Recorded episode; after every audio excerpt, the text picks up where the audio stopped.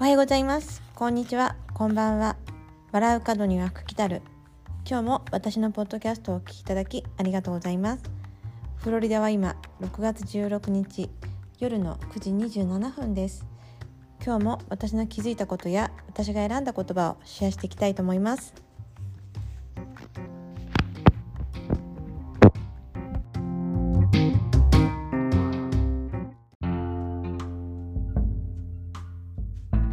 はい、えー、それでは今日は私が選んだ言葉をシェアしていきます。人生は何が与えられたのかではなく与えられたものを嘆いていくのか与えられたものを最大限に生かしていけるとこまで行くのかはあなた次第です。少なくとも嘆いていたら前には進めず与えられたものの範囲でしか幸せになりません。アドラー心理学サロンの言葉です。はい、えー、そうですね。この言葉を読んで思い出したのがあ私結構逆境に強かったっていうことなんですね。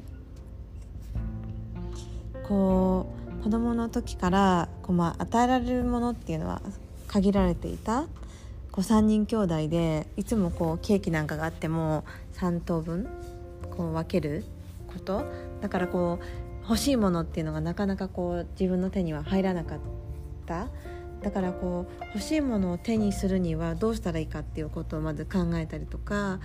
その自分のやりたいことだったり欲しいものをやっぱりこうどうやってこう買ったらいいのかなとかどうやって叶えていったらいいのかなっていうことを結構自分で考えてでその考えて行動するタイプだったんですね。まあ、お金を貯めようとかバイトをしようとか調べようとかその場所に行ってみようとかこう人に話を聞いてみようとか本を読んだりとかまずもう気が付いたら行動に移すタイプだった。あのだからこう、まあ、逆境に強いなっていうなんかこうそうですね逆境に強かったんだと思うんですね。意外とこうあのもともと簡単に物は手に入らないんだなってことは知っていたし本当に欲しいものは自分でこう努力して手に入れるものだっていうそういったこう両親の教えなんかもあったからだとは思うんですけど、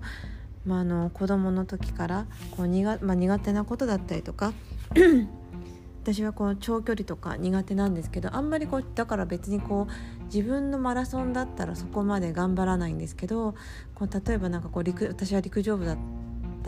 でこう人数が足りないからこう駅伝に出なきゃいけなかったんですね。そうすると人の足を引っ張りたくないからやっぱりこう練習するこう夜とかもこう父がこう車を前を走ってくれてあの田舎の夜の道を真っ暗なんですけどそのコース駅伝コースをあの練習して走るような感じでした。あのなんていうのかなうん、ないなら自分でちゃんと手に入れなきゃっていう遅いんだったら早くならなきゃいけないみたいなこう使命感みたいなこう特にそういったこうグループだったりとかあのチームチームごとの時には意外とこう陰でこっそり努力するタイプだったんですね。で、まあ、自分のことだけだったら別にこうただ苦手で嫌いなことだったら別に手は出さなかったと思うんですけど周りにこう迷惑迷惑をかけちゃいけないとかそういった時には私もこう足並みを揃えるというか頑張ってその求められてるとこまで持っていく努力っていうのは欠かさなかったなと思って。まあ、逃げることもできたと思うんですけどなんとか理由をつけたりとかでもこう回ってきたことに対してやっぱりこう自分を追い込むっていうことは結構していた感じかな？うん、なのであんまりこう嘆くとかこうややってもいないのに愚痴るとかっていうことはまず嫌いなんですねやっぱりこうやってやれなかったらしょうがないって思うんですけどやってもいないのにこう嘆いたりとかこう不満を言ったりとかなんかこう、まあうんまあ、不満を言ったら多分キリがないと思うんですね。でこう自分の何て言うのかなこういう容姿だったりとか自分の身長とか私はすごく背が低いので1 5 3センチで無理してこうなんかこう背を伸ばしたいなとかって思った時期もあったんですけど結局の思ったとしてもな、ね、伸びるものじゃないしそれをこう受け入れてで自分の持っているものを最大限にこう生かしていく。で生か生かそうそういうふうにできるようになったらやっぱりこう幸せっていうのも入ってくるのかなっていうのはすごく実感しています。こうね、そこでもし嘆いてただ諦めて私はこんなんだからって言っていたら多分変わるどころか変わることすらもあのなていうのかな変わることすらもできないそういったこう現状から逃げていたらあのやっぱりこう何もできないなと思って今の自分ができることを、うん、続けていった先に結局こう夢だったりとかこうなんだろうやりたいことに近づいていけると思うんですね。それを急にこうやり明日こうやりたいことができるようになってるかって言ったらやっぱりそれは無理だと思うしそのやっていく過程を楽しみながらあの私はコツコツやっていくしかないんじゃないかなって結局それであの、まあ、自分が目指しているゴールっていうものにたどり着いてやっぱりまあ嬉しいって気持ちとそのゴールがあるからあったからこそ今度また次の目標にもつながっていくと思うし、まあ、一つ一つこなしていく中でこう自分に与えられたものをどうやって生かしていくかは本当に自分次第でこうねこれがこうだからできないとかあれがああだからできないとか私はこう容姿が悪いからできないとか背が低いからできないとかそんなこと言っていたらもったいないなと思って何とかしてやっぱりこうそのやりたいことがあるんだったらこう叶えていく努力っていうのを惜しまない。うん、でまあ、それでもしねそのなて言うのかな、まあ、努力したことが報われなかったとしても私はなんかこう努力したことには無駄はないんじゃないのかなと思って、うん、結局それができたんだったら他のことをやるチャレンジもできると思うしもし毎回毎回こう夢がかあの全てが叶っていくってことはないと思うんですね。あの例えばこう自分が一生懸命勉強してクラス1番になろうと思ったとしても周りでもっともっと頑張ってる人がいたらやっぱり2番かもしれないし3番かもしれないしだけどその順位ではなくてそのやっぱりこうややってた過程を大事にしたいなってあの認めてあげる自分のことを自分で認めてあげる頑張ったなって思思えればそれでいいんじゃないのかなって。こう他人と比べてこうこうだああだとかっていうよりもやっぱりこう常にこう自分との戦いそしてなんかこう逆境の中でこう自分が揉まれながらそんな中中でもがいもがいたおかげでやっぱりこう次のステップとか次の課題にあの向かっていく勇気なんかもあの育っていくんじゃないのかななんてそんな風に思います。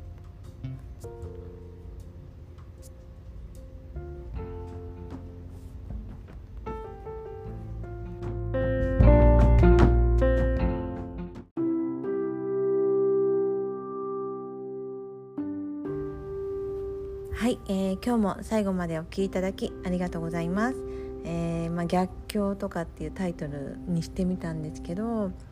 そうですねあの私もあの何年か前3年ぐらい前かなあのコーチングを受けたりとかして自分の夢を